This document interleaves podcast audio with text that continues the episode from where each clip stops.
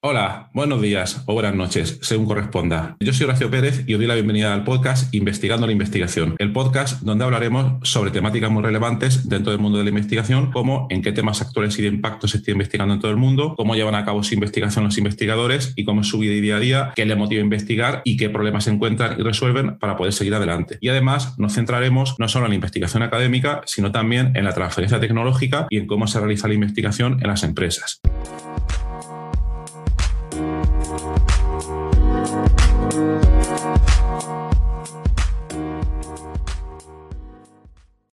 Hola, hoy es miércoles 9 de marzo de 2022 y te traigo un nuevo episodio de la serie Linux, línea de comandos y computación científica.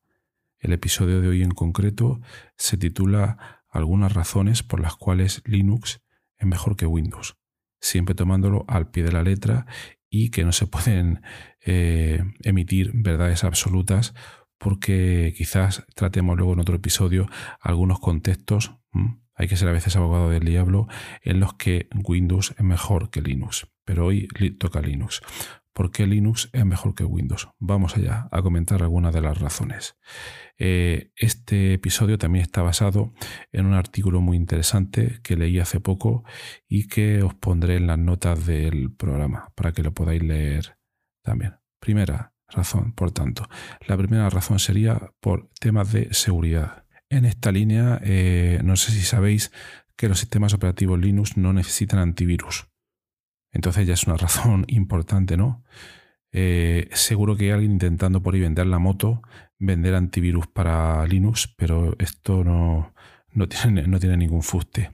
Sí que existen, es cierto, eh, servidores montados sobre Linux que escanean, por ejemplo, servidores de email que luego pueden llegar a usuarios Windows, Mac, Linux, etcétera, pero no para el sistema operativo en sí, como suele pasar con Windows. Entonces, la seguridad es una razón importante de ventaja frente al sistema operativo Windows. ¿A qué se debe esta razón de seguridad?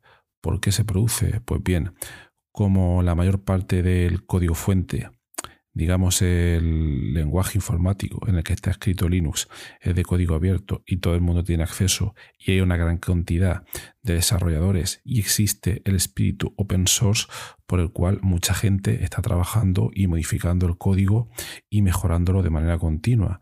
Entonces hay una gran comunidad muy bien conectada desde hace más de 20 años que cada vez que encuentran errores en los códigos o amenazas de seguridad, pues envían modificaciones de ese código, lo que a veces se llaman parches, para sacar nuevas versiones del código y que otros usuarios puedan poder puedan seguir utilizando el sistema operativo sin estos fallos de seguridad. Entonces, esta es una razón importante. Segundo, otra razón importante es que es gratis.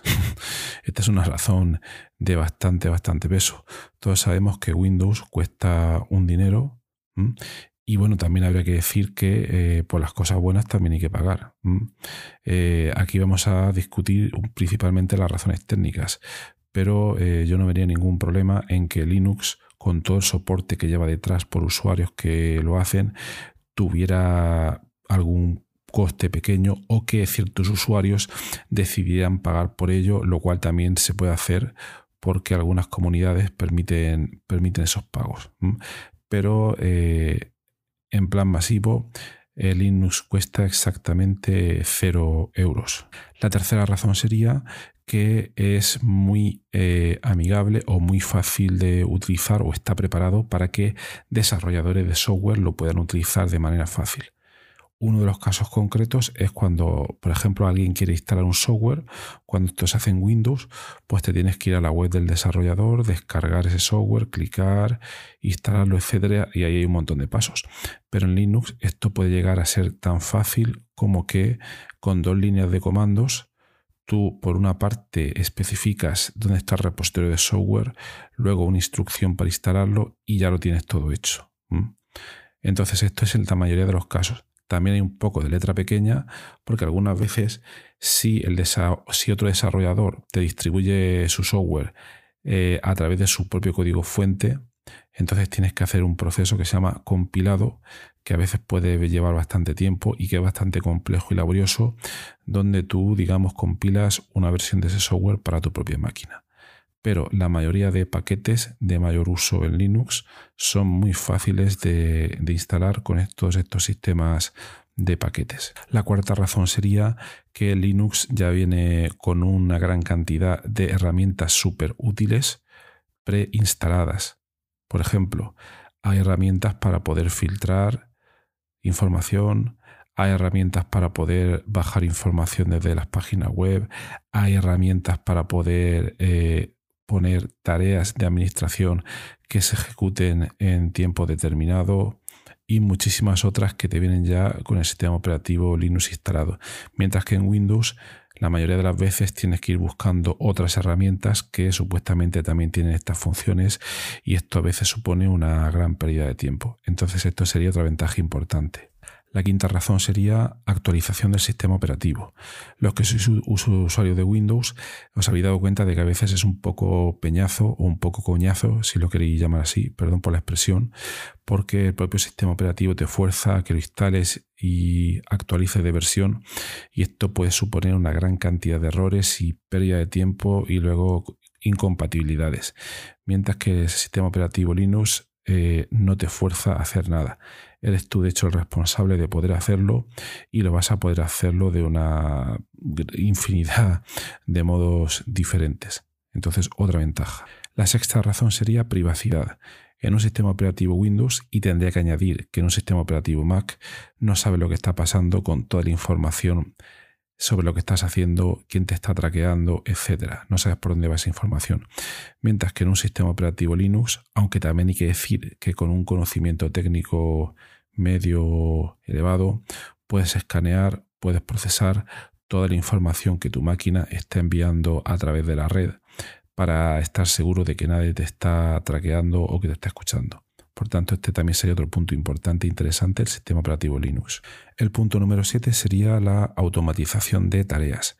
Esto ya lo he comentado en episodios anteriores de esta serie, pero gracias al uso de eh, scripts o guiones Linux, ya que la gran o casi totalidad de herramientas con las que viene el sistema operativo se encuentran aisladas en unos módulos que se llaman comandos, es relativamente fácil componer acciones complejas sobre ellos y consecuentemente automatizar gran parte de las tareas administrativas y de muchos otros tipos que tiene que realizar normalmente un usuario en el sistema.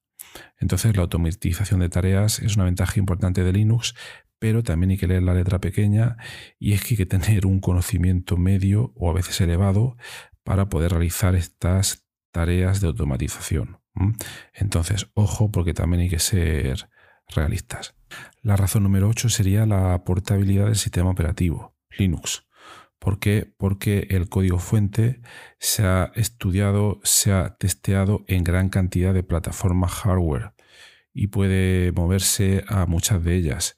Eh, Linux se puede ejecutar tanto, por ejemplo, en un MacBook, aunque sea hardware Intel, por lo menos los antiguos, eh, mientras que, bueno, también puedes instalar eh, Windows en un MacBook, pero he puesto ese ejemplo, quizás no era el mejor, pero eh, el sistema operativo Linux puede correr en una gran cantidad que supera con creces eh, los tipos de hardware en los que puede correr un sistema operativo Windows.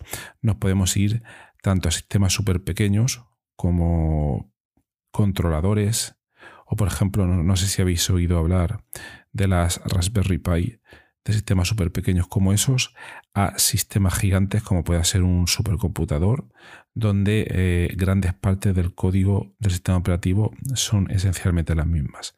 Entonces esto sería una gran ventaja. El punto número 9 de ventaja sería que en Linux todo se puede tocar. Voy a irme al otro extremo. En Mac, Mac, el sistema operativo, eh, a nivel visual, a nivel gráfico es muy bonito, te puede gustar todos los colores que tiene y todas las cosas, pero mm, no sé si te habrá pasado alguna vez que quieres cambiar alguna cosa que no te gusta, por lo que sea, y no puedes. Te lo tienes que comer con patatas como te lo dan. Si te gusta bien, pero si no, estás perdido.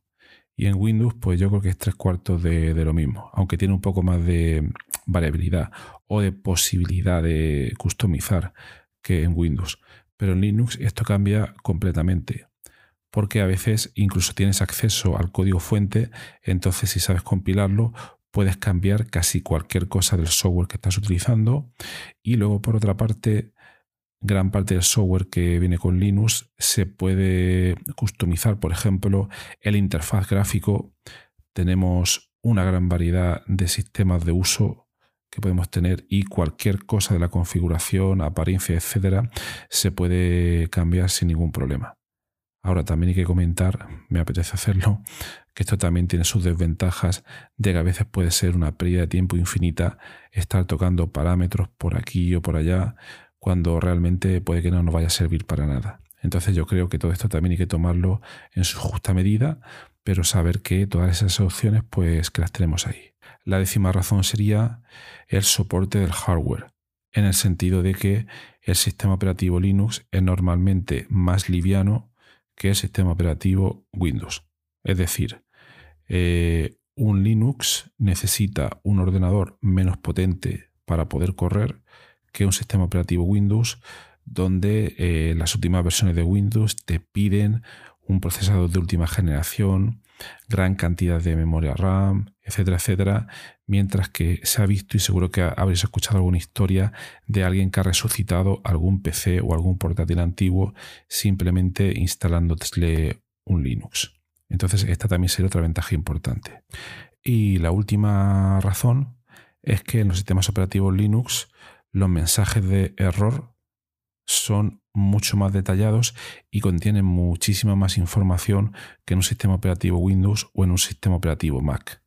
Siempre y además puedes tunear qué cantidad eh, o, qué nivel de profundidad pueden tener esos mensajes de información sobre errores y que pueden ser bastante útiles para luego poder depurar o saber lo que ha pasado o por qué se ha estropeado alguna parte del sistema o en fin, cómo poder arreglarlo para que siga funcionando de la mejor manera posible.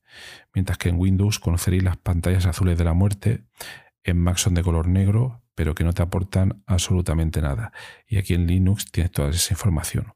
También hay que decir, como hemos comentado en puntos anteriores, que hay que tener un nivel eh, de conocimiento medio o a veces un poco más elevado para poder aprovechar o, explotar todo ese tipo de información. Bueno, pues espero que puedas sacar tus propias conclusiones sobre eh, por qué Linux es mejor que el sistema operativo Windows, pero vuelvo a recalcar que esto tampoco es una verdad absoluta. Hay que tomarlo en su contexto, hay que sopesar para el uso que cada uno le da al ordenador, a su dispositivo, todas estas ventajas y desventajas, porque no siempre va a ser Linux la mejor opción. Pero aquí yo creo que hemos comentado de manera clara campos o aspectos o situaciones de uso donde Linux le da 100 vueltas a Windows. Pues nada, espero que os haya sido interesante, que saquéis vuestras propias conclusiones y que tengáis un muy buen día. Hasta luego.